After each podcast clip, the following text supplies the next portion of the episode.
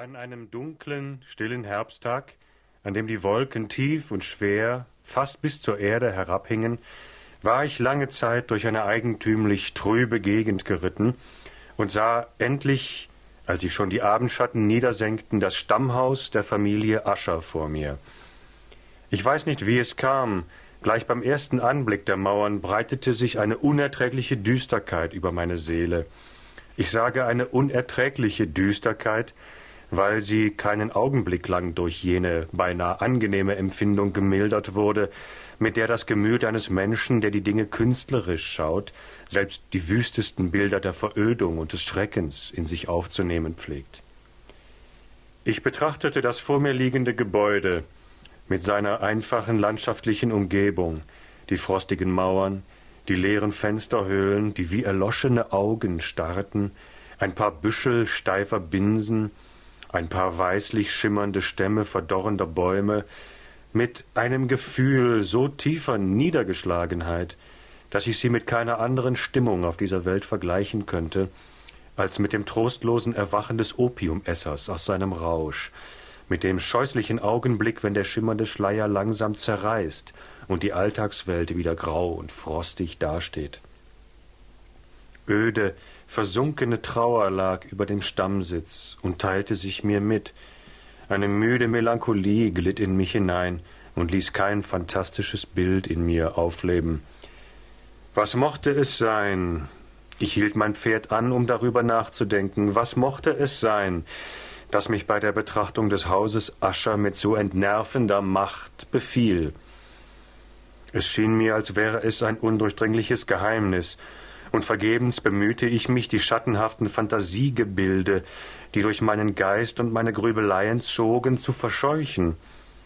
Ich kam nicht über den unbefriedigenden Schluss hinaus, dass es ohne Zweifel in der Natur gewisse Verbindungen einfacher Gegenstände gibt, welche die Macht haben, eine solche niederdrückende Wirkung auszuüben, während die Bedingungen, unter denen diese Macht entsteht, unserem Erkenntnisvermögen entzogen sind. Es war ja möglich, so grübelte ich weiter, dass schon eine bloße, veränderte Anordnung der einzelnen Bestandteile der Landschaft, der Eigentümlichkeiten des Gesamtbildes genügen konnte, den trauervollen Eindruck zu mildern oder vielleicht sogar ganz aufzuheben. Dieser Gedanke bestimmte mich, mein Pferd an das steile Ufer eines finsteren Teiches zu lenken, der in unheimlicher Regungslosigkeit das ganze Gebäude umgab. Ich beugte mich vor, starrte in den schwarzen Glanz und erblickte von einem noch heftigeren Schauder erfasst das umgekehrte Spiegelbild der steifen Binsen, der gespenstischen Baumstümpfe und der leeren Fensterhöhlen, die wie erloschene Augen starrten. Und dennoch hatte ich vor, in dieser Heimstätte der Trauer einen mehrwöchigen Aufenthalt zu nehmen. Der Besitzer des Hauses, Roderich Ascher, war in meiner Knabenzeit einer meiner vertrautesten Gefährten gewesen. Doch jetzt waren viele Jahre verflossen, seit wir uns zum letzten Mal gesehen. Da hatte ich vor kurzer Zeit in einem abgelegenen Bezirk des Landes einen Brief von ihm erhalten, der in seiner seltsam ungestümen Abfassung keine andere als eine persönliche Antwort zuließ. Die Handschrift zeugte von nervöser Aufregung. Der Schreiber erzählte von einer heftigen körperlichen Erkrankung, von einer geistigen Angegriffenheit, die ihn niederdrückte, und sprach das sehnsüchtige Verlangen aus, mich als seinen besten und in der Tat einzigen persönlichen Freund bald wiederzusehen, weil er hoffe, dass meine Gegenwart ihm einige Erleichterung und Aufheiterung verschaffen werde. Die Art und Weise, in der alles dies und noch manches andere gesagt worden war, das wirkliche Herzensbedürfnis, das aus seiner Bitte geklungen, gestattete mir nicht zu zögern, und ich leistete seiner Aufforderung, obschon sie mir verwunderlich und eigentümlich erschien, unverzüglich Folge. Trotzdem wir in der Jugend sehr vertraute Kameraden gewesen waren, wusste ich fast nichts über die Lebensverhältnisse meines Freundes, da er von seinen persönlichen Angelegenheiten immer nur mit großer Zurückhaltung gesprochen hatte. Doch hatte ich einmal gehört, dass seine sehr alte Familie schon seit undenklichen Zeiten wegen einer besonderen Reizbarkeit des Temperamentes bekannt sei, die ihre Bestätigung im Laufe der Jahrhunderte in manchem erlesenen Kunstwerk gefunden. Und in jüngster Zeit sollte sie sich durch wiederholte Akte einer großartigen geheimen Wohltätigkeit sowie durch eine leidenschaftliche Neigung zur Musik geäußert haben, das heißt mehr zu den schwierigen Verschlingungen und theoretischen Schönheiten als zu den althergebrachten und leicht verständlichen Reizen dieser Kunst. Außerdem war mir die merkwürdige Tatsache bekannt, dass sich von dem Stammbaum der Familie Ascher, die zu allen Zeiten in hohem Ansehen gestanden, niemals eine länger fortbestehende Seitenlinie abgezweigt hatte. Mit anderen Worten, dass die ganze Familie ihre Abstammung in direkter Linie herleiten konnte und dass dies mit sehr geringen vorübergehenden Abweichungen immer so gewesen war. Während ich nun über die Tatsache nachgrübelte, dass sich mangels eines solchen Seitenzweiges das Besitztum der Ascher stets ganz und ungeteilt vom Vater auf den Sohn vererbt hatte, kam mir erst recht zum Bewusstsein, wie es möglich gewesen war, dass sich auch die bekannten Charaktereigentümlichkeiten der Mitglieder dieser Familie so ungeschmälert durch die Jahrhunderte hindurch erhalten konnten. Und ich erwog, den möglichen Einfluss, den diese beiden Tatsachen gegenseitig aufeinander ausgeübt haben könnten.